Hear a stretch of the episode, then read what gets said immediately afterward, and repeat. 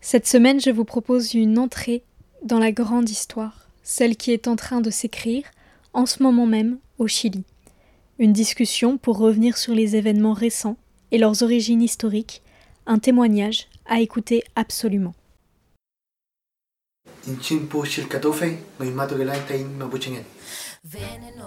Je m'appelle Corentin. Ça fait 4 ans que je travaille sur le Chili de la dictature, que je vis entre là-bas et la France. Le Chili a changé ma vie. C'est drôle, c'est que ça fait 4 ans que je réponds à la question pourquoi le Chili? sans vraiment savoir, comme si c'était un hasard, parce qu'on ne se l'explique pas. Et puis viennent les moments de convergence. Je dis convergence parce qu'on dirait que tous les petits choix apparemment anodins ont conduit à ce moment, avec évidence. Ça fait 4 ans que je récolte les témoignages d'anciens détenus politiques des camps de concentration pendant la dictature. Dans un pays encore dramatiquement divisé par la mémoire des 17 années Pinochet, je n'ai jamais eu à me forcer pour comprendre ce dont me parlaient mes enquêtés. Mais à présent, du concret est venu. La réalité s'est invitée dans les fibres des récits que je manipule. Parce que même si la conjoncture est différente, aujourd'hui, aux côtés des jeunes générations nées après la dictature, j'ai le, poids du réel.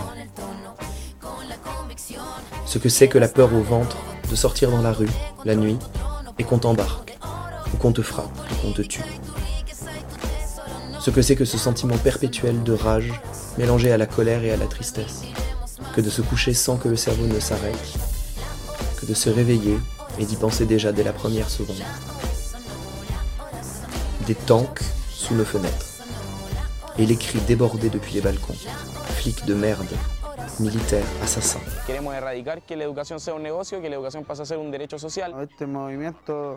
Eh, social ya cada día más grande. No solo es algo de movilizarse, salir a las calles a protestar, sino también de crear compromiso y conciencia entre todos los compañeros que participan. Personne n'y croyait, parce que personne ne s'y attendait. Ça a commencé, comme toujours au Chili, par les pingouins, le lycée, de 14 à 18 ans, la cheville ouvrière de la conscience politique et du mouvement social. Un jour, quelqu'une, quelqu'un a sauté un tourniquet de métro puis les stations occupées, et soudain, un vendredi, jamais on ne se mobilise un vendredi au Chili, le métro coupé, des caravanes de personnes envahissent Santiago, des milliers qui entreprennent un chemin de 2, 3, 4 heures pour rentrer du travail. La ville, lentement, se paralyse, s'enflamme. Ça commence sans un mot d'ordre. Ça commence comme un week-end. Et on reste dans les rues. Et ça brûle, et ça casse, et ça chante, et ça danse. Avec Marie et Isma, on partage la rue et les nuits. Le combat au corps à corps, sous les canons à eau, et les fêtes contraintes chez les unes ou les autres en attendant la levée du couvre-feu.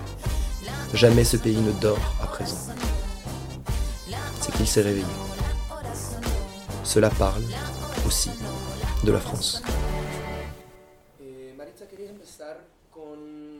Maritza, est-ce que tu peux commencer par ce que tu me disais plus tôt au sujet de l'état actuel des inégalités au Chili?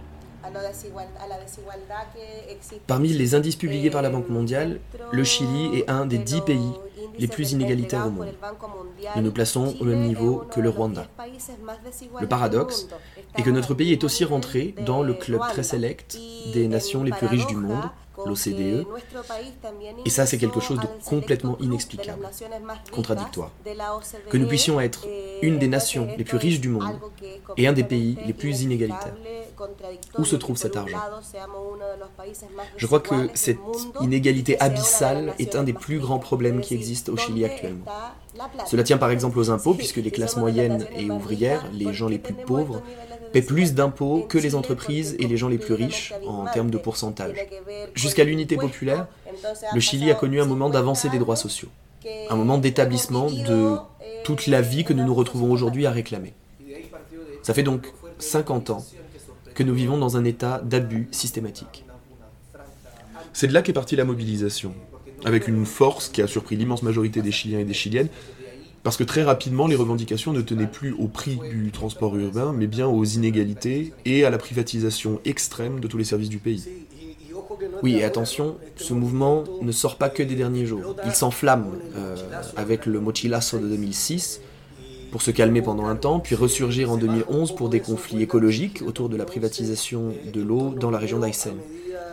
La suite directe de ce mouvement a été la révolution étudiante des pingouins, en 2011 toujours, une explosion du mécontentement social qui amène des dirigeants étudiants à s'unir en un mouvement qui est le Frente Amplio, une coalition politique de centre-gauche, modérée, qui a fini par oublier ses racines. Alors le mécontentement tient à notre actualité, mais en vérité il est porté par les mêmes mouvements qui ont explosé de loin en loin depuis plus de dix ans. Vous pouvez me parler de l'eau, de l'éducation, de la retraite dans ce pays, qui sont les revendications principales du mouvement? Toutes ces choses ne relèvent que de la dignité basique, enfin, ce sont des droits fondamentaux. L'éducation, la santé, l'eau. Au Chili, nous disons que nous sommes en dictature depuis la dictature. Parce que sa politique, en vérité, n'a jamais cessé. Parce que nous vivons encore selon la constitution écrite à cette époque par Jaime Guzmán, idéologue du néolibéralisme et de son implantation au Chili. C'est lui qui a écrit les règles, mais par la suite, les gouvernements de la concertation, tous les gouvernements de cette période pseudo-démocratique, n'ont fait que poursuivre et approfondir cette politique. Le président Eduardo Frei, en 1998, a divisé le droit d'accès à l'eau et l'a privatisé. Puis Ricardo Lagos, supposément le premier président socialiste depuis Allende, offre la dette universitaire aux banques. Ce faisant, il endette les étudiants et étudiantes pour des périodes de 20 ou 30 ans. Tout ça au privé. Tout ça pour son éducation. Puis le premier gouvernement Piñera poursuit la privatisation des zones de pêche et offre la mer à sept grandes familles. Le système des retraites a été instauré par le frère du président Piñera, José Piñera, dans les années 80 c'est-à-dire en pleine dictature. Parfaitement. Et il s'agit curieusement d'un système de retraite qui n'inclut pas celle des militaires et des forces de police, qui bénéficient d'un autre système, celui-ci digne. La vieillesse au Chili aujourd'hui, c'est vivre en étant déjà mort. Notre pays connaît les plus forts taux de suicide dans le troisième âge, parce que les gens vieillissent et se rendent compte qu'ils vont mourir, pauvres et malades.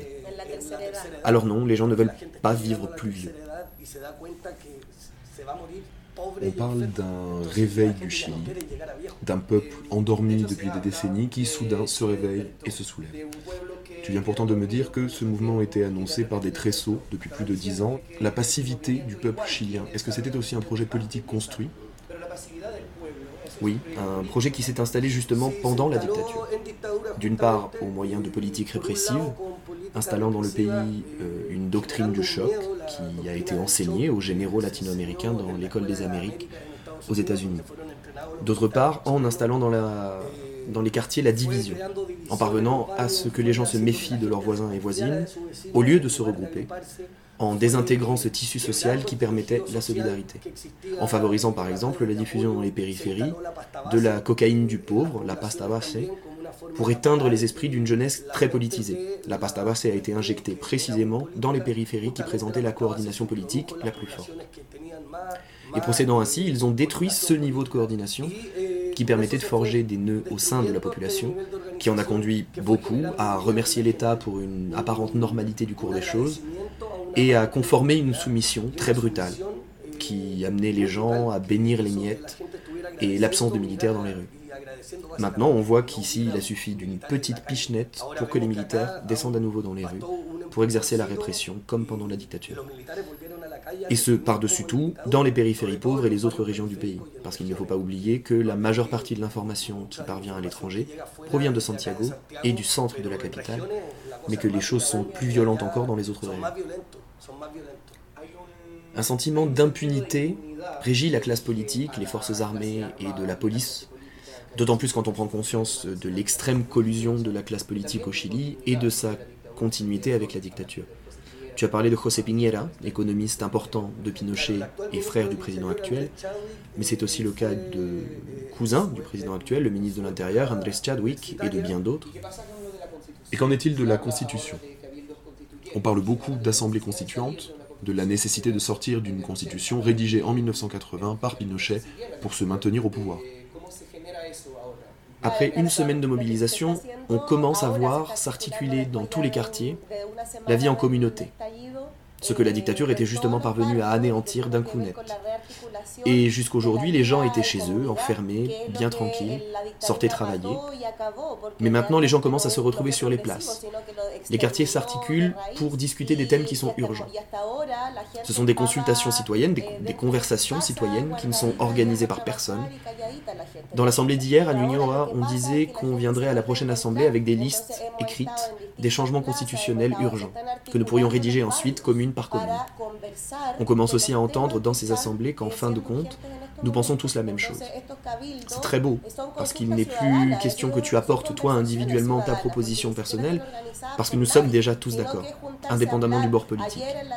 Hier soir, on discutait du fait qu'aujourd'hui encore, au Chili, surtout parmi les personnes les plus âgées, beaucoup de gens croient que le pays est divisé selon la logique de la guerre froide, que ça fait partie de notre culture, qu'on est soit communiste, soit de droite. Mais dans les rues, beaucoup de personnes qui marchent seraient communistes, socialistes dans leur vie, mais aujourd'hui sortent manifester pour des droits sociaux, le droit à la vie et à la dignité, et ça n'a rien à voir avec des bords politiques. Ce qu'on exige toutes et tous, c'est le kit basique des droits sociaux fondamentaux. C'est ce qu'il y a de particulier aussi avec cette mobilisation, qu'elle traverse toute la société chilienne, toutes les classes d'âge. On trouve des gens qui ont voté pour Piñera et qui sont aujourd'hui dans la rue, qui restent même dans la rue après le couvre-feu, exprimant leur mécontentement. Que se passe-t-il du point de vue de la répression dans la rue lorsque ces personnes, qui sont des enfants parfois très jeunes, des personnes parfois très âgées, sortent manifester La répression est très grave parce qu'au fond, les forces armées, principalement l'armée de terre dans ce cas-là, sont préparées pour une seule chose, et c'est la guerre. L'armée de terre est instruite pour combattre dans le cadre d'une guerre. Elle n'est pas formée pour protéger le peuple, ni pour garantir l'ordre d'une manifestation sociale. Ils n'ont pas ces instructions. Ce ne sont pas des gardes de sécurité. Ce sont des personnes entraînées pour tuer. Et ce sont ces personnes qui gardent l'entrée des métros aujourd'hui, qui protègent cette propriété avec la mitraillette à la main.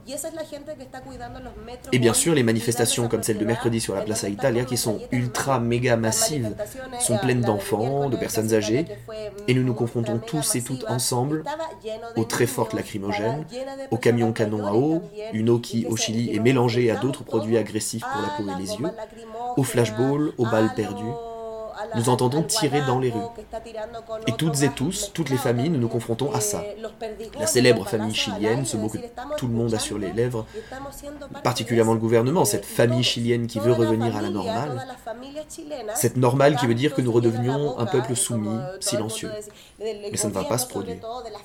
C'est le danger pour eux dans toute cette histoire. Nous n'allons pas retourner, nous enfermer dans nos maisons.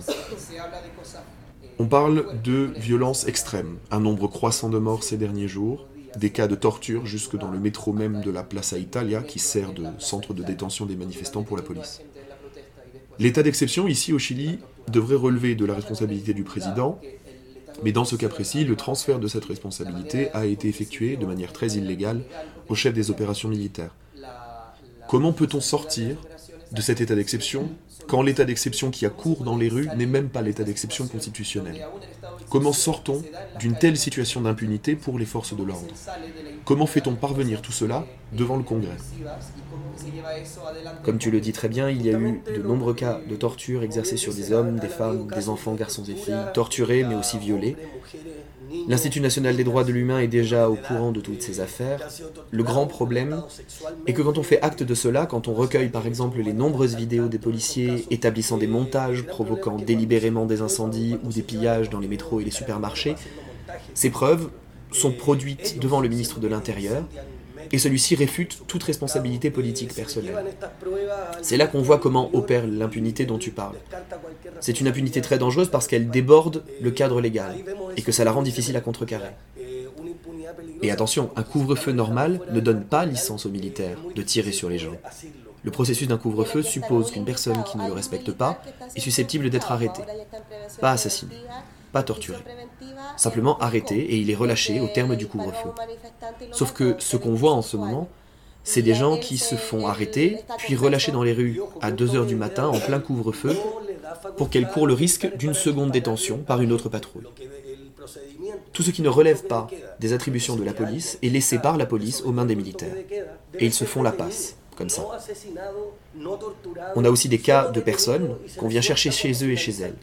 Et c'est complètement illégal. Si tu es chez toi, ils n'ont pas le droit de fracturer la porte de ta maison, et c'est ce que font les militaires ici. Un père de famille est mort assassiné par l'armée dans le jardin de sa maison sur le pas de sa porte, supposément en toute légalité du point de vue de la règle du couvre-feu. Pendant un couvre-feu, tu as le droit de faire le bruit que tu veux, de frapper sur des casseroles depuis ta fenêtre, de mettre de la musique, ce que tu veux. Tu n'as simplement pas le droit d'être dans la rue. Mais j'insiste, le processus normal d'un couvre-feu n'autorise pas les militaires à tirer sur les gens.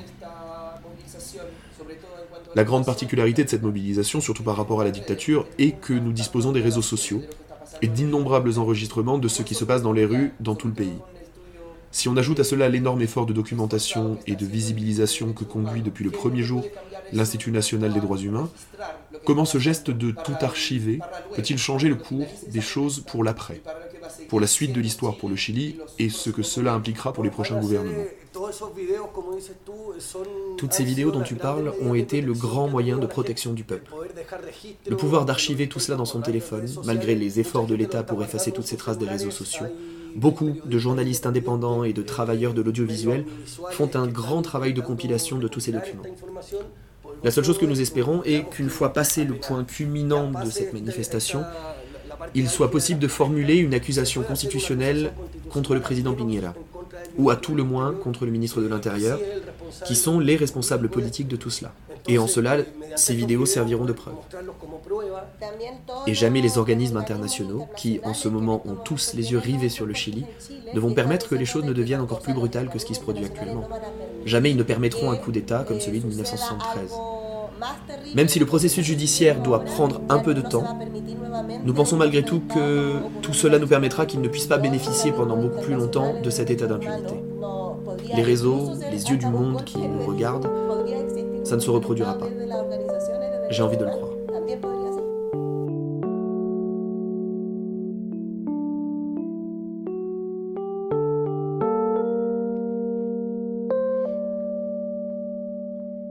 A mí también, a mí también, a mí también me duele Chile. duele Chile. Su sombra neoliberal proyectada en televisores, cavernas, sus universidades, moldeadoras de mano de obra intelectual, sus ropas tendidas, esperando el tiempo, el tiempo. La prise de son, la traduction et le doublage sont de Corentin Rostolancinet. Merci à lui, à Ismaël Ribera et à Maritza Farias pour le partage de leurs conversations si importantes et éclairantes sur la situation actuelle du Chili. Le montage a été réalisé par Colline Lafontaine. Vous avez pu entendre les morceaux Choc de Ana Tiro et Amitian Bien Me Duele Chile de Isma Rivera dans l'album Le dernier dîner des vautours.